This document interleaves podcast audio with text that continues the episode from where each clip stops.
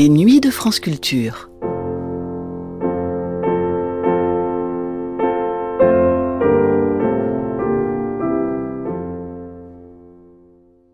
Un certain mystère enveloppe toujours l'écriture et la composition musicale.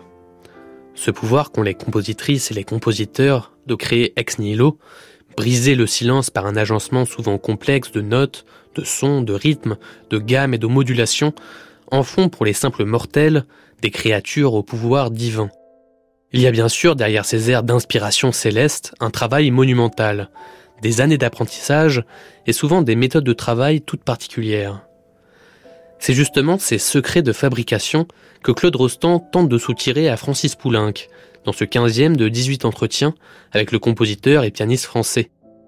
Si Poulenc n'a pas de système à proprement parler, il a bien des rituels, des lieux de création et des conditions sans lesquelles il ne peut pas travailler.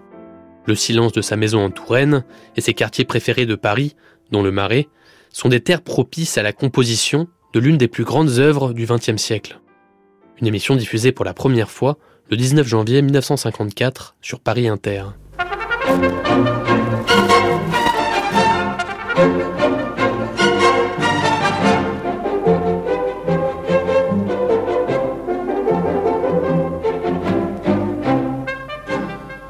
Radiodiffusion française présente Entretien avec Francis Poulenc.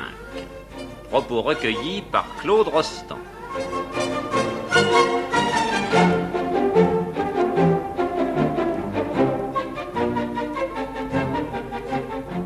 Comme vous deviez vous en douter, il me fallait bien un jour en arriver à ce que je vous pose la question sacramentelle comment travaillez-vous Je m'en doutais.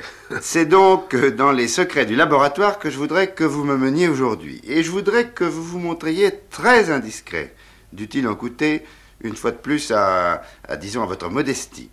D'abord, pour prendre les choses à leur début, travaillez-vous de préférence sur commande comme Millot par exemple, que j'ai interrogé à ce sujet et qui m'a fait remarquer le nombre considérable d'œuvres qu'il avait été amené à composer sur commande. Ou bien, au contraire, la commande est-elle chez vous euh, seulement l'exception et la spontanéité la règle habituelle Ah, voyons. À vrai dire, mon cher Claude, le sujet du présent entretien, que je redoutais, mais que je savais inéluctable, m'embarrasse fort. Il est en effet, euh, comment dirais-je, très difficile de tirer des conclusions d'un ensemble de cas particuliers.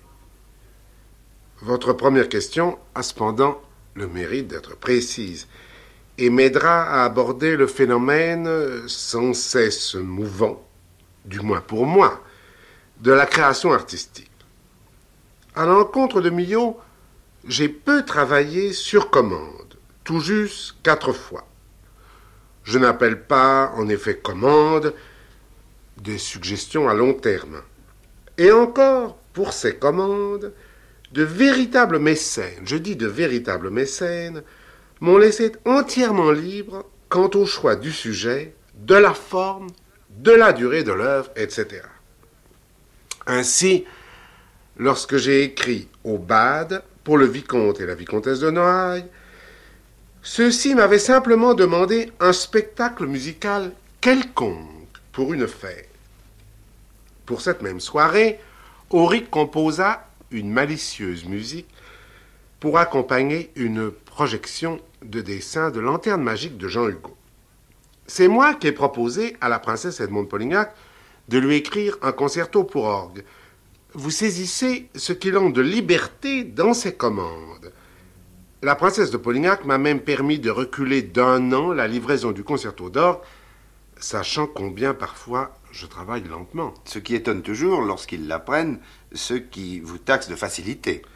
En effet, la facilité n'est pas mon fort.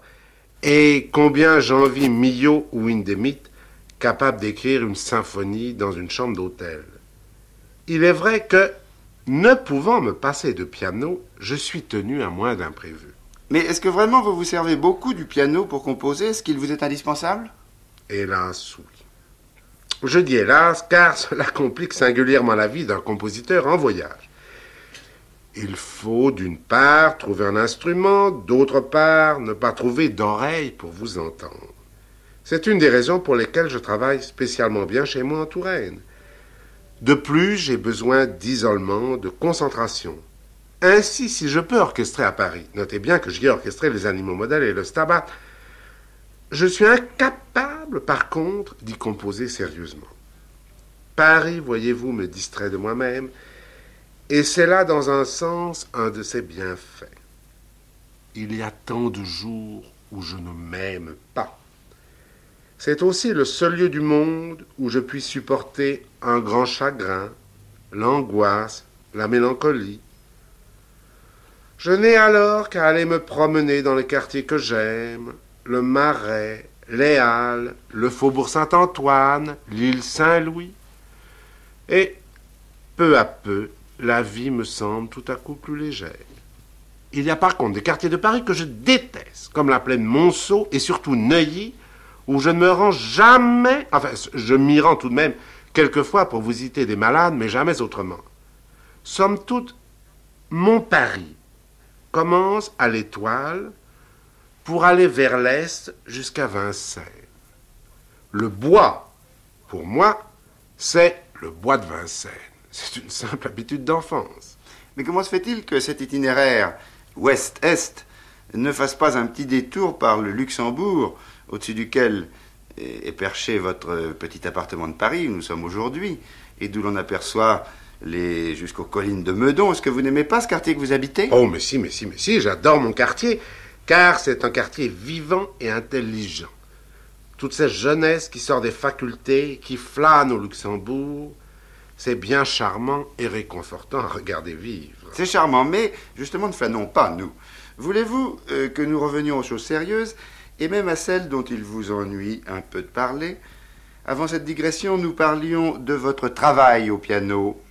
Oui, aujourd'hui, voyez-vous, je me sens paresseux, mais je vois bien qu'avec vous, c'est en vain que j'essaierai d'éluder certaines questions. Eh bien, oui, j'ai besoin de piano. Tantôt comme excitant sonore, tantôt comme instrument de contrôle.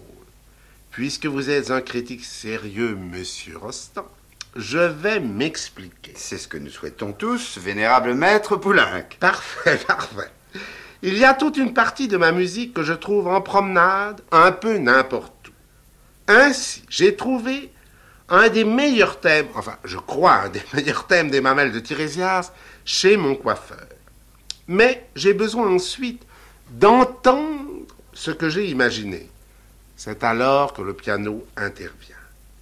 Il y a aussi, naturellement, ce que je trouve directement au piano, les doigts étant ces devins dont parle Stravinsky. Je suis absolument d'accord avec Stravinsky sur ce point, et sur presque tous les points d'ailleurs.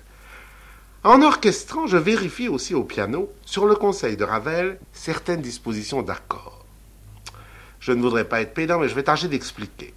Un écart d'une dixième, par exemple, joué à une seule main, donne une indication de tessiture tendue pour deux instruments semblables. D'ailleurs, voyez, la main est tendue pour faire la dixième.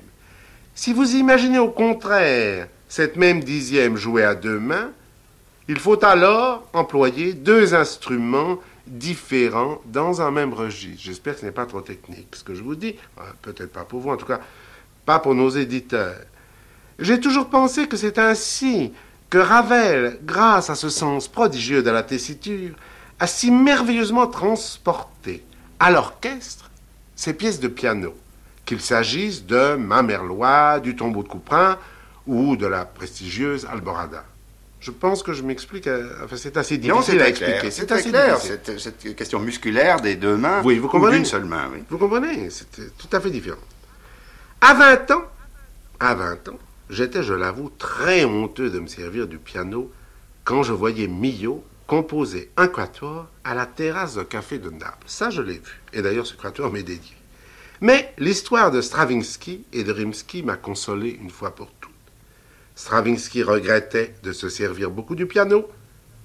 Et dites donc, est-ce qu'il aurait écrit les noces sans piano? Je Vraisemblablement. ne crois pas, hein Rimsky lui dit il y a des grands musiciens comme Wagner qui écrivent sans piano, d'autres comme Moussorgsky qui servent du piano. Vous serez de ceux-là, voilà tout.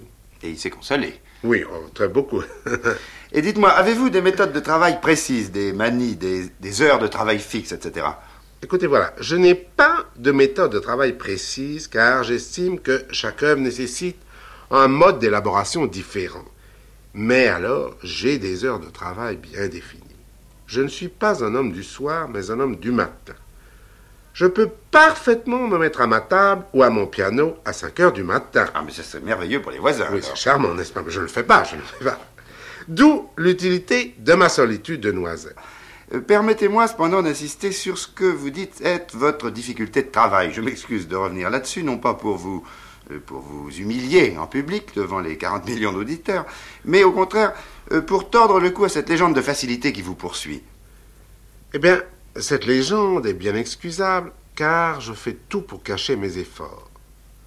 Combien la vue des manuscrits de notre admirable Colette m'a réconforté chaque fois que je les ai vus.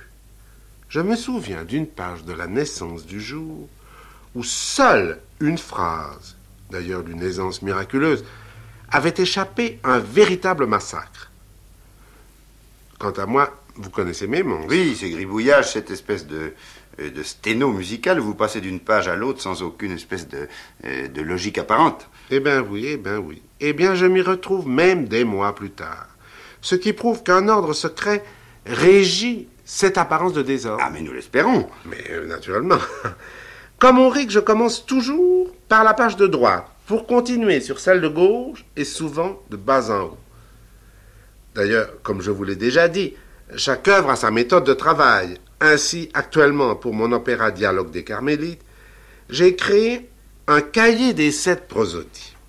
La prosodie étant pour moi le grand secret de cette aventure, je veux qu'elle soit si juste et si probante qu'elle ne puisse jamais être interchangeable.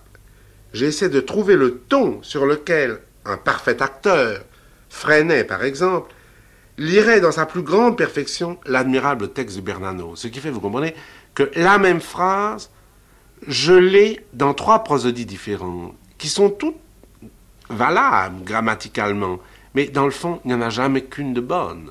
Celle, celle dont le ton est probant. Suivant la circonstance. Mais exactement. Mais puisque vous connaissez et aimez tant la poésie, n'est-ce pas en fait la, la beauté du mot euh, qui, chez Bernanos, décuple en vous, si j'ose dire, la, euh, déclenche en vous cette euh, pulsation musicale? Mais certainement, car la langue de Bernanos est magnifique, n'est-ce pas? C'est comme un poème, le, le choix des mots est prodigieux. Et euh, c'est toujours les mots chez moi qui comptent, malgré la, la situation. Ainsi, dans les mamelles de Tirésias, bien souvent, j'ai fait plus attention au ton général mots au par- en particulier. Par conséquent, c'est le contraire de- du texte de Bernanos, là. Mais oui, pour que le dialogue des Carmélites soit autre chose qu'un grand fait divers, il est indispensable que le ton précis de chaque réplique exprime la spiritualité que Bernanos a su donner à la nouvelle de Madame von Lefort.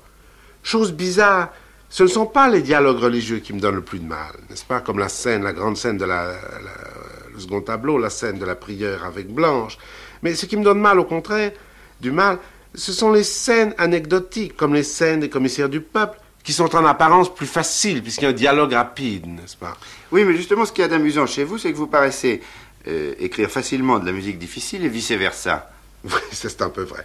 En effet, j'ai écrit le Stab en trois mois, et il m'a fallu six mois pour composer le concerto maudit en casquette. Maudit. Oui, maudit, je dis maudit. Pas par vous, vous avez été très gentil. Vous avez dit tout à l'heure que vous étiez un visuel. Et vous m'avez même étonné dernièrement en m'expliquant que l'andante de votre nouvelle sonate pour deux pianos, euh, sans orchestre cette fois, était très influencée par Matisse. Mais oui, mais oui. Et ce n'est pas la première fois que Matisse me sert de modèle. Je ne saurais vous dire à quel point l'exposition de ses dessins pour les poésies de Mallarmé m'a frappé il y a quelques années. On y voyait le même sujet, et spécialement un signe admirable, dans trois ou quatre états qui allaient toujours du plus complexe, du plus épais, dessin au fusain ou au crayon gras, pour aboutir à un trait de plume, un trait de plume idéalement simple et pur. J'ai souvent cherché spécialement, dans des accompagnements de mélodie, à tenir compte de cette leçon. Si vous saviez, comme la première ébauche de mélodie telle que le pont, pas le pont de C, mais Oui. le pont, la mélodie sur le poème d'Apollinaire, tel que Fang de Wallonie, un autre poème qui fait partie de- d'un recueil d'Apollinaire, et surtout mon dernier recueil de mélodies sur des poèmes d'Éluard, La fraîcheur et le feu. Eh bien, tous ces accompagnements étaient très complexes à l'origine et je les ai décantés. Que n'ai-je? Là suivi la leçon de Matisse pour mes pièces de piano Mais dans ma récente sonate pour deux pianos, qui n'est pas mal ça, l'andante est au contraire très décantée. C'est du piano, vous comprenez? C'est du piano sans faux semblant, du piano réel, où chaque instrument dialogue en parfaite entente avec son interlocuteur, sans qu'on se coupe la parole. Vous comprenez?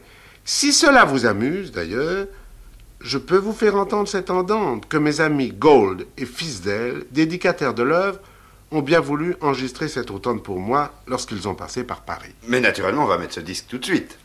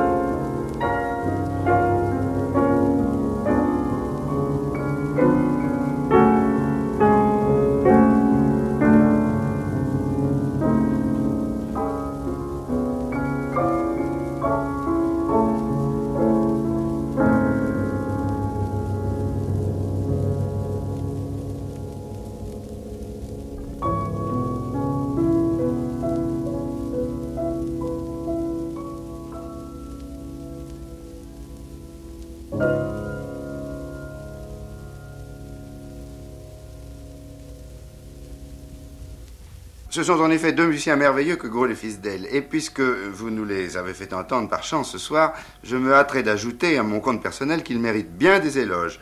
Puisque non seulement ils sont parmi les rares pianistes qui sortent de l'oubli le merveilleux répertoire, si oublié, si négligé de la musique à deux pianos, mais encore que par-dessus le marché, ils suscitent dans ce domaine des œuvres nouvelles, comme d'ailleurs cette sonate qu'ils vous ont, euh, quelque sorte, commandée, n'est-ce pas? Exactement. C'est une commande pour eux. Pour en revenir à ce que vous me disiez, il faut avouer qu'un musicien qui reconnaît l'influence d'un peintre sur sa musique, c'est un cas assez rare, assez peu banal. Il est vrai que vous aimez la peinture presque autant que la poésie, je crois. Et sûrement autant que la musique. En effet, j'aime la peinture et la peinture de toutes les époques, de tous les pays, de toutes les tendances. Voyez-vous, je n'ai qu'une mémoire, la mémoire visuelle ce qui prolonge délicieusement en moi la vue d'une œuvre d'art ou d'un paysage. Je me mets dans un fauteuil, je rêvasse, et tout à coup me voici à Tolède, dans telle rue précise. J'évoque ensuite une simple touffe d'iris blanc assise, ou bien la longue main sur la hanche du David de Nandantello à Florence. Ce jeu peut se prolonger indéfiniment, et bien plus, je crois que je pourrais réassortir de mémoire telle étoffe de l'enseigne de Gersaint de Watteau, par exemple. C'est assez, euh, c'est assez difficile, je pense. Oui, mais j'y arriverai. Et est-ce qu'il vous est arrivé d'écrire de la musique en pensant précisément à certains tableaux? Oui, une fois, très précisément. Mon ami la comtesse Jeanne Polignac, cette merveilleuse musicienne à laquelle j'ai dédié de nombreuses mélodies, souvent sous son prénom de Marie-Blanche, m'ayant annoncé que pour Noël, sa mère, Madame Jeanne Lanvin, lui avait donné un merveilleux Renoir, je décidai de lui en offrir un de ma façon. C'était osé. Oui, et, enfin, vous allez voir comment j'ai fait. Et c'est ainsi que naquit ma modeste mélodie La Grenouillère sur un poème d'Apollinaire qui est une sorte d'évocation musicale d'un paysage de Renoir. C'est vrai. Et c'est un bon Renoir d'ailleurs, cette grenouillère. Vous La trouvez vôtre, je veux C'est dire. très gentil, c'est très gentil. Et quels sont vos peintres préférés? Puisqu'aujourd'hui, je le sens, vous n'allez pas parler beaucoup de symphonie et qu'on va finir par parler de tableaux. Oui, oui, aujourd'hui j'ai envie de m'amuser, qu'est-ce que vous voulez? Eh ben, mon Dieu, mon Dieu, qu'est-ce que... Vous savez, il y a trop de peintres que j'aime, comment voulez-vous que je vous réponde? C'est Mais n'y a-t-il pas pour vous une sorte de, de Mozart de la peinture que vous préférez à tous? Oh là là. Non. Il n'y a pas pour moi de Mozart de la peinture, car. Aussi peut-être Raphaël, mais enfin.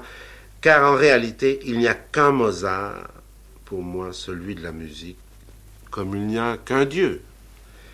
Mais il y a en peinture beaucoup de saints, que je révère, que je vénère, et qui sont, ben, je sais pas moi, Titien, Tintoret, Bellini, Raphaël, Zurbaran, Zurbaran, j'adore Zurbaran, Goya, Chardin, Watteau, David, Corot, Degas, Cézanne. Écoutez, je ne peux pas continuer. Oui, c'est une grande litanie. oui. Je ne peux pas continuer. Et euh, jouant mon rôle d'intervieweur pictural jusqu'au bout, puisqu'aujourd'hui c'est ainsi que nous, nous parlons, puis-je vous demander quels sont les six peintres, les six du XXe siècle que vous préférez Je m'empresse d'ajouter que je n'ignore pas tout ce qu'il y a de- d'artificiel dans un choix ainsi limité qui ressemble un peu au jeu d'île déserte. Ah, mon Dieu.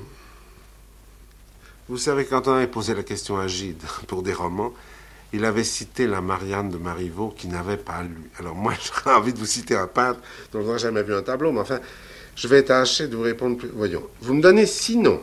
Sinon, Eh bien, sûrement Matisse, sûrement Picasso, sûrement Braque.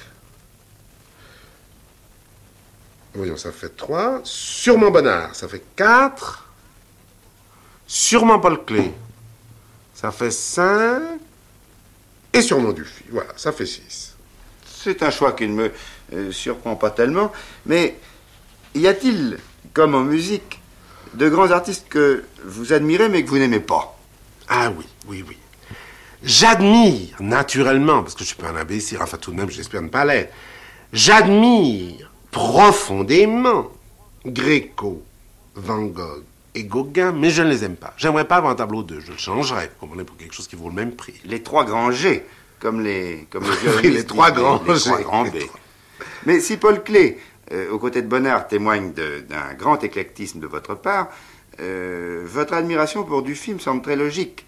Euh, au point de vue de votre œuvre, car certaines de vos compositions dans le genre euh, concis et allègre m'ont souvent fait penser à ces aquarelles elliptiques et suggestives de Dufy, justement. Eh bien, Claude, c'est un grand compliment que vous me faites. Merci. Mais non. Imaginez-vous qu'un de vos confrères en 1936 pensait déjà comme vous. Mais pas tout à fait d'une façon aussi flatteuse. Qu'est-ce qu'il disait? Oh, ben, il disait ça. Ceci. Il disait à peu près ceci. On ne peut pas refuser à la musique de M. Poulenc un certain agrément. Il restera comme Dufy un témoignage de la futilité de notre époque. C'est aimable. Ben, vous voyez. Inutile de vous dire que dès alors j'avais été déjà très flatté de la comparaison. Mais après les magistrales expositions de Dufy cette année, eh ben maintenant je rougis du compliment. En tout cas, voyez-vous, vous parlez très justement du FI, car si on veut imaginer ces bords de la Marne dont vous m'entendez souvent parler, enfin c'est quelqu'un qui habite, je ne peux pas vous dire, le, sud de l'Amérique, mais qui connaît la peinture, veut se dire, mais mon Dieu, qu'est-ce que c'est que les bords de la Marne de Poulenc? Eh bien, il n'a qu'à regarder les tableaux et les aquarelles qu'on a fait du FI. Pour moi, lorsque je les vois, j'en ai un choc au cœur, car c'est magnifiquement résumé et schématisé tout le paradis de mon enfance. Et alors, pour revenir un petit peu à la musique, quelle est selon vous la, votre œuvre qui est la plus Dufy Oh ben écoutez, ça, il y en a une qui fait très Dufy, enfin très, très, très petite aquarelle de Dufy. Et c'est une valse musette pour deux pianos qui s'appelle L'embarquement pour Citer. Citer étant justement, c'est bord de la Marne, à une portée de métro de Paris. Écoutez, j'ai de cette petite valse musette un enregistrement aussi que Gold et Fisdale m'ont fait très gentiment. C'est un petit cadeau qu'ils m'ont fait. Ça, je peux vous le faire entendre. Tant pis, il y aura peut-être un auditeur choqué. Ah, il y en aura sûrement. Mais sûrement, mais alors il tournera brusquement le bouton de sa radio. Et puis alors j'espère qu'il y en aura d'autres qui se divertiront sans songer à mal. Hein? Eh bien, divertissons-nous. Eh bien, divertissons-nous.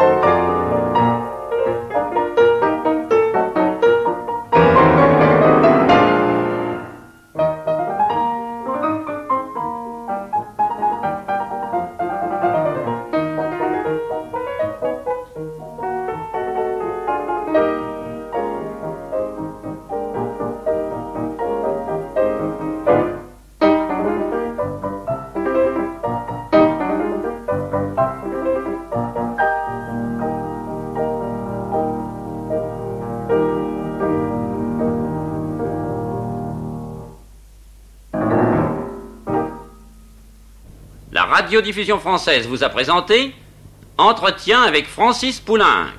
Propos recueillis par Claude Rostand.